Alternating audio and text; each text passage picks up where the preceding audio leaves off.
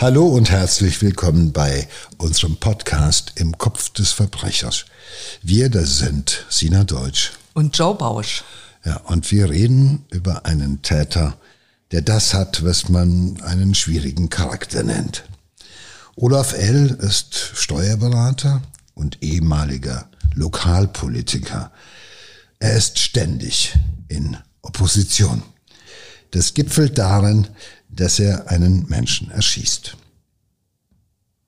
Ja, und zwar einen Finanzbeamten. Und das finde ich an sich schon die Kombination, dass ein Steuerberater einen Finanzbeamten äh, erschießt, ist natürlich ah, ja, ähm, sehr interessant. Ähm, der, also er wurde dann später auch, das kann ich schon vorwegnehmen, wegen Mordes verurteilt, weil er diesen Menschen erschossen hat. Und äh, der Stern hat damals dann eine ganz große Geschichte über ihn gemacht und auch viel recherchiert, auch recherchiert so, ähm, was könnten die, Grund, die Gründe sein, ne? wie, wie ist seine Entwicklung so. Und äh, es hat wohl rausgefunden irgendwie, dass das äh, ein Mensch war, der immer schon angeeckt ist. Ähm, er soll schon als Kind bei seinen äh, Mitschülern einen schweren Stand gehabt haben.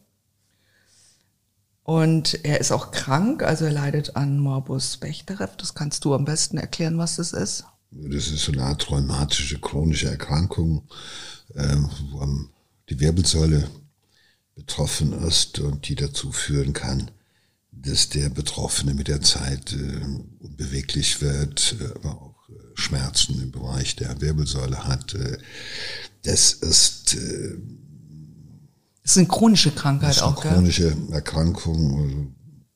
Also, häufig müssen die Patienten dann halt äh, Schmerzmittel auch nehmen. Ähm, und sie sind natürlich schon relativ früh ähm, eingeschränkt. Ich meine, du gehst damit, kannst du bestimmte Berufe nicht ergreifen, damit kannst du bestimmte Sportarten nicht mehr so machen, wie man sich das vorstellt. Und du kannst dir vorstellen, wenn das in jungen Jahren schon diagnostiziert wird und du dann dich entsprechend schonst, in so einer Zeit, wo du mit deinen Kumpels normalerweise irgendwie auf Bäume kletterst und irgendwelchen anderen Unfug machst, dann äh, bist du halt gehandicapt. Vielleicht ist es ja der Grund gewesen, warum er auch dann später in die Lokalpolitik gegangen ist, weil äh, gut, er hat ja auch sich einen Beruf ausgesucht, so als Steuerberater, da musst du dich ja körperlich nicht so sehr anstrengen, da sitzt ja eher mehr, du arbeitest ja mehr mit dem Kopf oder sitzt am Schreibtisch, das ist ja nicht gerade so ein Beruf, in dem man körperlich beansprucht wird. Und äh, und er ist natürlich jemand, der vielleicht auch deshalb in die Lokalpolitik gegangen ist, weil er halt einfach äh, äh, sich fürs Sachverständig hielt. Also jemand, der sagt, ich habe als einziger ein bisschen mehr Kenner als die anderen von Geld und äh, wie man so ordentlich anlegt. Ja, das ist ja auch ein Thema in der Politik. Aber auf der anderen Seite vielleicht auch, weil er immer so jemand war, der sagt, meine Sicht der Dinge, äh, die muss, äh, will ich vertreten, aber dafür gibt's garantiert auch eine Mehrheit. Da kriege ich doch auch Zustimmung von allen. Und das ist natürlich auch jemand, der halt äh, Anerkennung und äh, Zustimmung und äh, Respekt äh, haben möchte. Und der ist natürlich auch äh, jemand, wenn man alles so genau betrachtet, der ist schon ein, ein Querulant, würde man sagen. Querulanten nehmen sich selber besonders ernst und ihre eigenen Emotionen äh, sind ihnen unheimlich wichtig. Alles andere zählt nicht so viel. Und meistens finden sie keinen Abstand zu sich selbst. Also sie können sich nicht selbst aus der Distanz mal betrachten und sagen, hey, jetzt komm mal langsam runter, lass mal fünf Grad sein. So schlimm ist es doch gar nicht. Es sind in der Regel sehr ich-bezogene Menschen und äh, erklären die Welt immer nur aus ihrer Perspektive. Das, was sie sehen, wie sie die Welt wahrnehmen, das ist das einzig Richtige und das ist das Einzige, was zählt. Äh, kritikfähig sind sie in der Regel auch nicht. Ähm, natürlich haben sie an allem Kritik auszusetzen, also da sind sie großzügig, alle anderen zu kritisieren, aber wenn man sie selbst kritisiert, sind sie Das ähm, werden Sie sich, das mögen Sie nicht. Äh, äh, sie inszenieren sich in der Regel als Opfer oder sehen sich als Opfer, muss man sagen. Äh, alle meinen es nicht gut mit ihnen oder sogar schlecht mit ihnen. Alle versuchen sie zu betuppen. Also sie sind immer in einer permanenten äh, oppositionellen Haltung. Und die Welt ist böse. Und jedenfalls gehen die Behörden auch nachlässig mit dir um, also der Staat, äh, die Bürokratie, alle äh, haben was gegen dich. Also das wird immer sofort auf eine sehr persönliche Ebene runtergebrochen. Das wäre so ungefähr, wenn du äh, aus der Haustür gehst und schon sagst, was weiß ich, der grüßt mich nicht, weil der Nachbar hat ihm vielleicht gesagt, irgendwas Negatives über mich gesagt. Du beziehst alles auf dich und äh, man hat immer das Gefühl, äh, jeder von uns kennt so einen irgendwo. Absolut, bei dieser Oder? Beschreibung, die du jetzt von dir gegeben hast. So hast mir sind geguckt. mehrere äh, innere äh, Bilder äh, äh, in, aufgetaucht, mehrerer ja, Menschen, so, auf gibt, die ja. diese Beschreibung ja, es gibt so einen Kollegenkreis, genau gibt's die, es gibt ja. die manchmal in der Nachbarschaft, ja. im schlimmsten Fall hast du so Nachbarn. Also ich habe mal so einen gehabt jedenfalls. Und äh, äh, oder es ist so diese diese Ich-Bezogenheit, äh, dieses nicht mal laissez-faire und äh, äh, ja, das sind diejenigen, die irgendwo äh, vor Kindergärten auftauchen oder vor Kinderspielplätzen sagen, hier muss doch Ruhe sein und den Kindern den Ball wegnehmen. Und das ist so diese, diese Leute, die sich berufen fühlen, ja, oder die sich bei allem auch selbst angegriffen fühlen. Ja, und, und die, die auch nie aufhören können das ist das große Problem des Querulanten, dass er halt einfach gar nicht anders kann. Gut, zurück zu äh, unserem Täter. Ähm, der kommt aus Fockbeek, das ist ungefähr 40 Kilometer westlich von Kiel. Und da findet jetzt ähm, die Bürgermeisterwahl statt. Und äh, Olaf L. Äh, streitet sich mal wieder und zwar fürchterlich auch mit seiner Partei und er bricht daraufhin auch äh, mit ihr. Er, er beschließt, dass er sein Schicksal selbst in die Hand nimmt. Und er gründet einen FDP-Ortsverband. Aber wie das so ist, ist er nicht so beliebt bei den Wählern gewesen. Also sie haben ihm tatsächlich nur zwei Prozent der Wähler haben ihm äh, ihre Stimme gegeben. Also man kann sagen, eine herbe Wahlschlappe. Eine krachende Niederlage ja. und da war er wieder auf dem Boden der Tatsachen, aber natürlich äh, tangiert ihn das äh, auf seine spezielle Weise. Er lebt ja offenbar in der Vorstellung, dass er mit seinen Ideen auf ganz viel Zustimmung, Zustimmung stoßen wird. Er verkennt völlig, dass ihm manche vielleicht nur deshalb recht geben, um ihre Ruhe vor ihm zu haben. Äh, nach der Devise, okay, du hast recht und ich meine Ruhe. Das ist ja dann gut. Dann geht man weiter seiner Wege und denkt sich, was sind das für eine? Und äh, weil er geht ja allen Leuten auf den Sack. Und deshalb sagen viele einfach, ja, ja, ja, du hast ja recht und so, weil man weiß, äh, zu diskutieren äh, braucht man mit dem nicht. Und deshalb lebt er ja in der Vorstellung, er ja, alle geben mir recht, also werden die mir auch alle ihre Stimme geben. Ja, das muss ja so sein. Das hat überhaupt völlig verkannt, dass viele eben einfach nur deshalb recht geben, weil dann haben sie ihre Ruhe vor ihm mhm. und äh, können an der Wahlurne immer noch entscheiden, dass sie den nicht wollen. Und äh, aber jetzt ist er natürlich völlig äh, vor den Socken. Äh, das ist natürlich ein Verrat. Das kann gar nicht sein, dass er nur äh, so wenig Zustimmung bekommen hat. Da muss irgendein anderer dran gedreht haben, irgendwelche anderen haben die Wähler abspenstig gemacht, äh, haben eben äh, den großen Erfolg vermiest. Und äh, weil äh, Introspektionsfähigkeit äh, oder die Fähigkeit, sich selbstkritisch mal irgendwo zu betrachten, das ist, äh, sind Fähigkeiten, die gehen diesen Persönlichkeiten völlig ab. Und diese Wahlniederlage wird natürlich nochmal zu einem Katalysator, weil das erlebt er jetzt subjektiv wie eine schwere Verletzung, wie ein Trauma. Und da muss jetzt irgendwie äh, das macht ihn auch natürlich äh, noch empfindlicher und es macht ihn auch ein Stück weit aggressiv, weil er ist ja ein Opfer und nach der Devise, wenn ich mich nicht wehre, wenn ich mich nicht weiter wehre, ja, dann wird ja die Gerechtigkeit nicht siegen können, weil die behaupten ja von sich, dass das, was sie wollen, ist ja nur das Beste für alle. Das ist ja der Aberwitz. Das ist ja, seht ein, folget mir, ich gehe den aufrechten Weg und ich helfe euch allen. Und es kann doch nur sein, dass die anderen verblendet werden, abgehalten werden, bestochen werden oder sonst was. Das sind alle Konstruktionen denkbar. Aber die einfachste Lösung oder die erste Erkenntnis wäre ja, die Leute mögen mich nicht, weil ich jemand bin, der einfach unsympathisch ist, querulatorisch Aber ist. wer will das denn schon Aber, zugeben, Joe? Äh, Würdest du das von dir zugeben, wenn du eine wärst? Ganz sicher nicht. Ja, also. Ja, er hat äh, noch mehr Pech, du hast schon gesagt, Schmerz und Trauma und es ist tatsächlich so, dass er auch äh, gesundheitlich geht es ihm äh, sehr schlecht. Äh, er ist zweimal gestürzt, er kann wohl seinen Beruf gerade nicht mehr so gut ausüben. Ähm, er hat sich äh, längere Zeit schon nicht mehr um seine Mandanten richtig gekümmert und ähm, daraufhin natürlich als Selbstständiger äh, kommt es auch zu finanziellen Schwierigkeiten. Also es kommt schon viel zusammen bei ihm und ähm, ja, eine, eine der Stellen, mit denen er sich gerne auseinandersetzt, ist das Finanzamt, das im benachbarten Rendsburg ist. Klar, Steuerberater hat mit dem Finanzamt zu tun.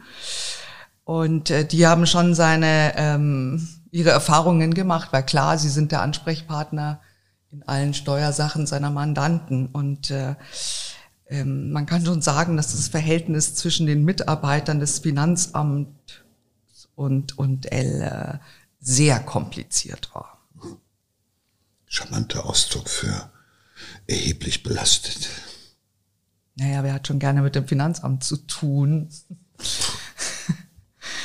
Aber da in diesem Fall ist das natürlich was anderes. Es wiegt äh, viel schwerer. Und er ist natürlich auch da wieder querulatorisch. Er legt immer Einspruch ein gegen Bescheide, Briefwechsel, Diskussionen. Also es ist wahnsinnig anstrengend und er macht natürlich auch den äh, Beamten da sehr, sehr viel Arbeit. Ähm, und der Umstand, dass seine Geschäfte nicht mehr so gut laufen, macht das natürlich nicht besser. Im Gegenteil, er macht nämlich das Finanzamt für seine Misere verantwortlich. Hier wieder, wie du gesagt hast, na, immer, immer sind die anderen schuld und jetzt ist es äh, das Finanzamt und er behauptet, das Finanzamt habe also bei seinen Mandanten ähm, Stimmung gegen ihn gemacht und nur deswegen wäre er in so einer schwierigen Situation. Ja, die haben immer wieder gesagt, hätten sie mal einen anderen Steuerberater, mit dem kämen sie auch weiter. So hat er das interpretiert. Auf der anderen Seite hat sich natürlich auch irgendwo herumgesprochen, wenn du den als Steuerberater hast, hast du zwar einen Haufen Probleme, aber keinerlei Vorteile. Also der kämpft zwar wie ein Wahnsinniger, aber immer an Stellen, wo es keinen Erfolg gibt. Und äh, das führt natürlich dazu, dass man sich mit so einem Steuerberater nicht mehr einlässt, wenn du weißt, das ist ein schwieriger Charakter dann lässt du den auch deine Steuer nicht machen. Ich meine, am Ende zählt doch nur, was der für dich rausholt und was geht und was nicht geht. Und das weiß sowieso jeder. Und, äh, aber offenbar ist der, führt der seinen eigenen Kampf, also wie Don Quixote gegen die äh, Windmühlen kämpft oder sowas, etwas offenbar völlig überzogen, weil, und er nimmt natürlich alle Bescheide, die ihm nicht passen, alle Steuerbescheide, die nicht so äh, zurückkommen, wie er sie eingereicht hat, das nimmt er als persönlichen Affront. Ja. Ja, äh, äh und äh, das kann man sich vorstellen. Das äh, macht auch den Mandanten nur eine kurze Zeit Spaß. Irgendwann mal sagst du dir, okay, mit dem kannst du da nicht mehr hingehen, weil das wäre wie ein Anwalt, der irgendwie vor Gericht wütet wie ein Wahnsinniger und dich damit noch tiefer in die Bredouille bringt mit so einem willst du nichts zu tun haben. Du willst einen kühlen, sachverständigen Spezialisten an deiner Seite wissen und nicht irgendwie einen losgelassenen, querulatorischen Wüterich, der da seinen eigenen äh, persönlichen Kampf führt. Sowas braucht kein Mensch, als Steuerberater jedenfalls nicht.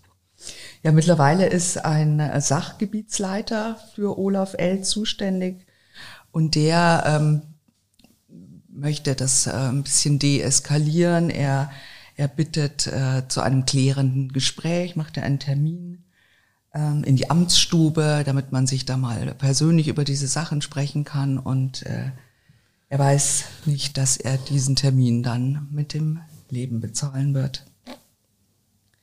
Ähm, Olaf L. sagt später aus, er habe am Abend vor der Zusammenkunft im Finanzamt starke Medikamente genommen und Whisky getrunken. Wir wissen, ein psychischer Ausnahmezustand und Alkohol ist eine sehr gefährliche Mischung und das ist bei Olaf L. genauso.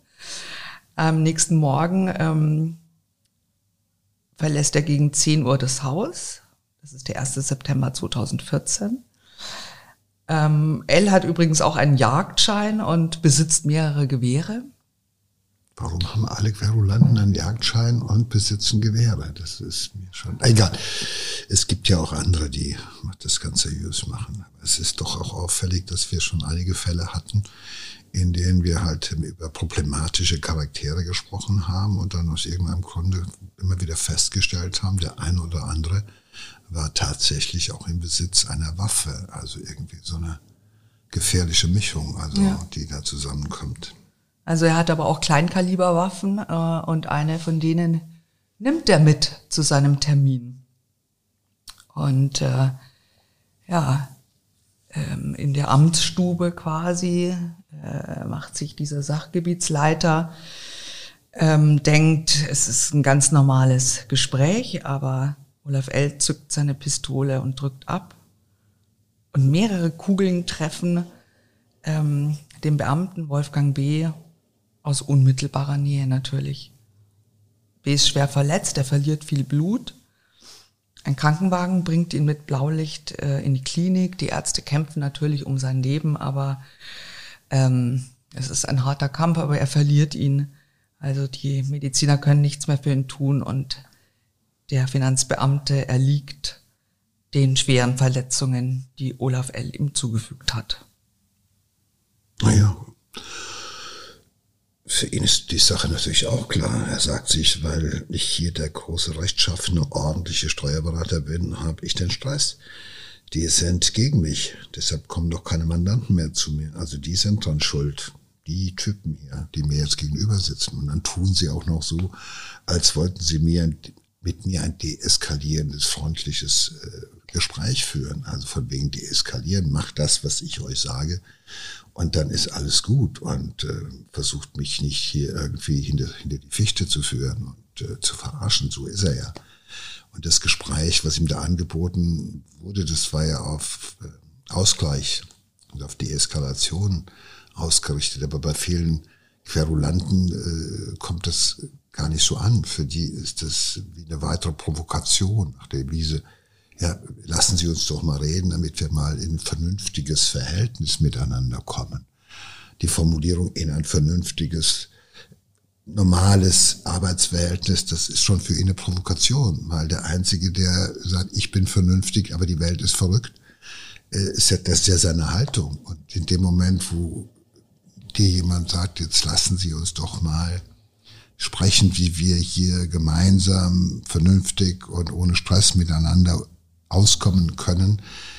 Das sind schon vier Begriffe drin, die wie ein rotes Tuch auf den Stier auch bei ihm wirken. Das ist, pff, da geht er steil. Und dafür muss jetzt jemand büßen. Also man muss sich vorstellen, er hat ja, äh, dieses Gespräch findet in einer Situation statt, die ist ja, da ist ja der Korken in der Flasche sozusagen. Da kommt er nicht weiter. Das Finanzamt will irgendwie äh, Modus vivendi finden, irgendwie mit dem umgehen zu können. Um, äh, das, aber für ihn ist ja klar, da sitzt einer von denen, die daran schuld sind, dass es ihm schlecht geht, dass er schlechte Laune hat, dass er sich bedroht fühlt, dass, er, dass seine Existenz gefährdet ist, dass seine Mandanten ihm weggelaufen sind. Da sitzen ja die Schuldigen. Und dieser Typ, den er wahrscheinlich vorher gar nicht groß kennengelernt hat, äh, der ist jetzt Vertreter des Systems, die ihn peinigen, die ihn foltern, die ihn quälen. Und dagegen muss jetzt was getan werden. Und das, was er da tut, das macht er trotz Whisky und trotz Schmerztabletten oder sowas, äh, ist sein Tun ja sehr gezielt und äh, das zeugt ja auch von einem planvollen Tun, weil er hat sich die Pistole eingesteckt und macht sich auf den Weg zu einem Termin, der eigentlich das Gegenteil bewirken sollte, nämlich, dass man wieder miteinander klarkommt. Aber wir kennen das ja aus Beziehungen, aus Beziehungstaten. Und im Endeffekt ist das auch wie so eine Beziehung. Er hat eine, sage ich mal, eine toxische Beziehung zu dem Finanzamt. Und wenn ein Steuerberater eine toxische Beziehung zu seinem Finanzamt hat, und das ist ja nicht die einzige toxische Beziehung, die er hat, dann ist das schon auch was Gefährliches. Und ja, er weiß natürlich, wer dran schuld ist. Für ihn ist das klar. Wer ist an seiner Misere schuld? Das sitzt, da sitzt einer von denen, die dran schuld sind. Und das ist der Nächste, der wird weiter, der wird ihn weiter irgendwo dahin treiben, dass es ihm nicht gut geht. Und insofern braucht es da, braucht es gar kein langes Gespräch. Der ist da hinein mit der Absicht, dass jetzt endlich irgendwie Genugtuung äh, äh, angesagt ist. Er will Genugtuung. Es tut, er erlebt ja das ganze Leben wie einen eigentlichen, wie einen unendlichen, nie aufhörenden Schmerz. Subjektiv. Und dafür muss jetzt einer büßen. Meinst du, dass er tatsächlich auch, also in dem Moment, wo er den Mord begeht, auch äh, so eine Genugtuung wirklich empfindet? Ich, ich, glaube, das Ventil geht nur ganz kurz auf und äh, die Fantasie, sich da zu rächen und die Fantasie, jetzt irgendjemanden dafür sozusagen, ja, jemanden äh, dafür äh, haftbar zu machen im Endeffekt. Ist, wie gesagt, für ihn ist klar, wer ist schuld an seiner Misere. Das ist diese Institution, diese mächtige, übermächtige Institution. Und gegen die er sich ja nicht mehr anders glaubt, wehren zu können. Ja, weil sie haben ihn ja schon ruiniert im Endeffekt. Jetzt finanziell, eigentlich steht er mit dem Rücken zur Wand.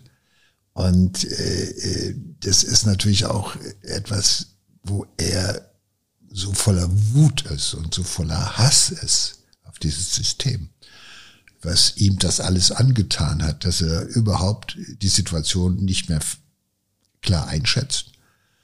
Und das sind Typen, in dem Moment, wo er tötet, ist das ja so ein kurzer Moment von Genugtuung, aber im nächsten Moment, weil was jetzt kommt, ist auch klar, er wird verhaftet werden und von dieser Sekunde an äh, schlägt das Imperium ja weiter zurück und wird ihn weiter irgendwie verantwortlich machen, auf eine Art und Weise, wie er es nicht erträgt. Und insofern behaupte ich mal, das Querulatorium, was er bisher an den Tag gelegt hat, das geht nach der Tat genauso weiter.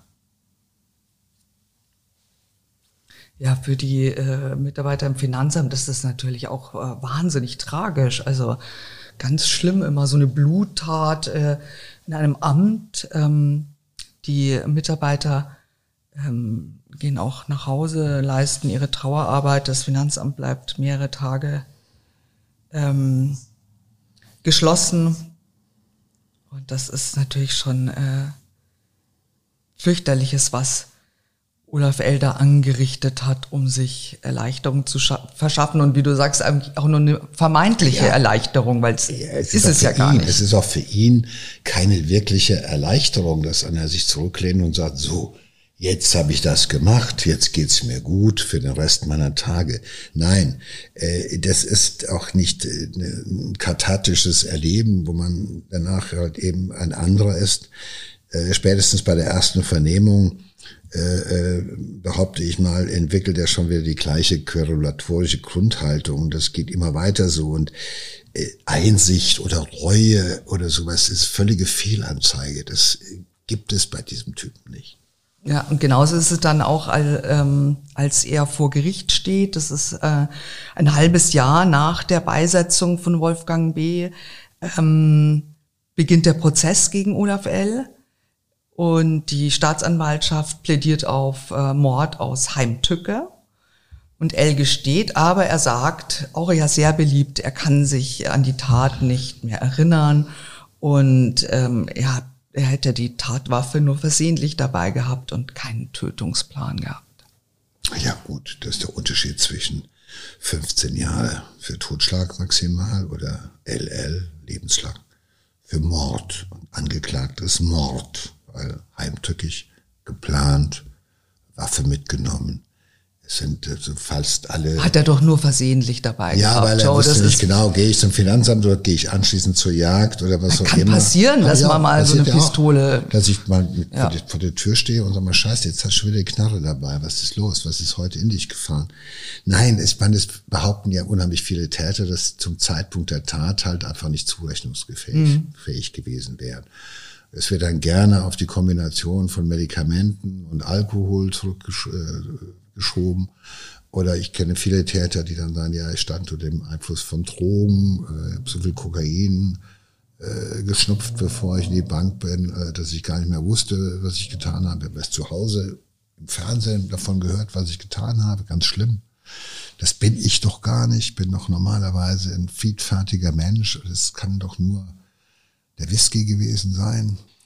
Äh, äh, nein, das ist natürlich etwas er kann unmöglich ein einfacher, mieser, heimtückischer Mörder sein. Auch da dieses Querulatorium, diese Unfähigkeit, sie selbstkritisch mal zu betrachten. Äh, äh, es ist ja legitim, dass jemand versucht, seine Tat zu bagatellisieren, um halt mhm. halt einfach besser aus der Nummer rauszukommen. Ja.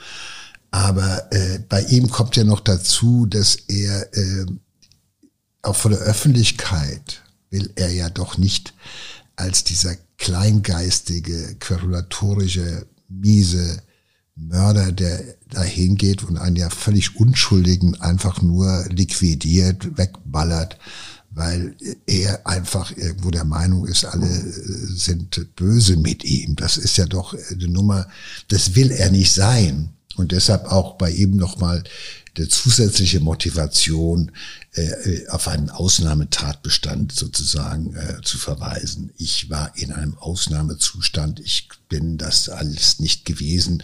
Ich bin doch ein rechtschaffener Mann, der nur das Beste will. Ja, und er sagt auch so, äh, ich hatte ein Blackout und erst nach der Tat äh, könne er sich wieder erinnern, davor nichts, schwarz, so als hätten ihn so die eigenen Pistolenschüsse geweckt. Ähm, aber die Polizei äh, hat einen Brief äh, von ihm an seine getrennt lebende Frau gefunden und darin hat er mit eindeutigen Formulierungen seine Bluttat angekündigt. Also es war geplant. Er hat sich äh, auch zwei Sachen dazu. Seine getrennt lebende Frau. Ausrufezeichen. Also mit dem hat keiner ausgehalten. Ja? Also auch das ist ja auch häufig bei diesen Menschen, also das sind schwierige Charaktere, äh, wo selbst die äh, gutwilligsten Frauen irgendwann mal weglaufen und sagen, nein, mit dem kann ich jetzt äh, nicht mehr zusammenbleiben. Und wenn er der dann auch noch in einem Brief mitteilt, dass er eine Bluttat plant, ja, ja, der Querulant ist halt nicht immer sehr clever, sondern äh, wird zu sehr auch von seinen Emotionen getrieben und da macht er halt auch den einen oder anderen Fehler. Und das ist natürlich ein heftiges Indiz und deshalb gerät natürlich auch diese, sein Auftritt. Ich meine, du hast es ja schon gesagt, diese Schmierenkomödie von wegen, ich wusste nicht, was ich tat. Ja Erst die eigenen Schüsse haben mich sozusagen wieder in die Realität, in das Diesseits zurückgeholt. Die Tatwaffe befand sich zufälligerweise in meiner Tasche, hatte ich eigentlich völlig vergessen. Sozusagen wie hypnotisch ist meine Hand an die Waffe gefahren und hat mich abdrücken lassen. Danach wurde ich wach, habe das Elend gesehen. Das hat ihm natürlich keiner abgekauft, sondern man hat gemerkt, was man da für einen Charakter vor sich sitzen hatte. Und, äh, und er inszeniert sich ja auch hier wieder als Opfer. Ja, er empfindet ja auch so, dass er das Opfer ist, ne? Naja, klar, es ist für den Querulanten, äh, äh, das ist die Opferrolle, ist die, die er am liebsten einnimmt. Und, äh, und auch das, was da jetzt passiert, das, das kann er ja gar nicht äh, anders erklären, weil äh, diese Querulanten versuchen ja im Endeffekt immer die maximale Kontrolle über ihr Leben und auch das der anderen zu bekommen. Und das gelingt ihnen nicht. Und natürlich äh, ist auch hier wieder seine Version der Tat die einzige, die für ihn wahr ist. Und, äh, ja, und äh, das ist halt eben auch wieder jeder Versuch, auch ähm, sich ja letztendlich dann noch rechtzeitig wieder in die Opferrolle zu begeben, weil was soll denn passieren? Er sagt, ich wusste nicht, was ich tat. Das Gericht sagt, sie wussten sehr wohl, was sie äh, getan haben. Basta verurteilen ihn. Und er kann sich den Rest seines Lebens weiter als Querulant gefallen. Und das wird er auch tun. Und äh, ich kenne solche Persönlichkeiten aus dem Knast ich kann dir sagen, es ändert sich gar nichts. Also das wenn du so dir, einen ja. hast über Jahre, der geht jedem auf den Sack und überall geht er allen auf den Sack. Das ist das Schöne, wenn sich das ein bisschen verteilt. Der Vorteil ist, eigentlich müsste ein Querulant einfach mal sagen, wenn ich so vielen Leuten auf den Sack gehe und wenn ich bei so vielen Leuten anecke und wenn mich so viele Leute zum Opfer machen, dann könnte doch mit mir auch was verkehrt sein, möglicherweise. Ja, aber du hast ja schon gesagt, diese Selbstreflexion äh, gibt es da überhaupt gar nicht. Ja, also auf jeden Fall, wie, wie jeder äh, Angeklagte äh, gab es natürlich auch einen Gutachter und der hat eine objektive Einschätzung des Angeklagten abgeliefert. Ähm, Zitat, er hat einen Mangel an Empathie sowie Selbstmitleid im Übermaß. Ähm, es ist, er sei nicht psychisch krank auch, also die, und die Steuerungsfähigkeit während der Tat sei nicht eingeschränkt gewesen. Also mit anderen Worten, er ist voll schuldfähig. Und das Gericht folgt äh, dem Gutachten ähm, und verurteilt Olaf L. zu einer lebenslangen Haftstrafe wegen Mordes. Und Olaf L., dieser Querulant in der permanenten Opferrolle, und der Urheber einer furchtbaren Tat geht ins Gefängnis, wo er dann auch äh, 2019 verstirbt. In der nächsten Folge, Sina, gehen wir dahin, wo alle unsere Verbrecher früher oder später landen. Nämlich in den Knast. Und ich erzähle dir ein bisschen was über Sex hinter Gittern. Mein Gott, ich kann es kaum erwarten, Joe.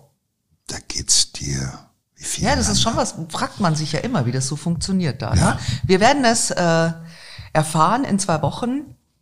Bis zum nächsten Mal. Tschüss. Bis zum nächsten Mal. Bleiben Sie gespannt. Tschüss.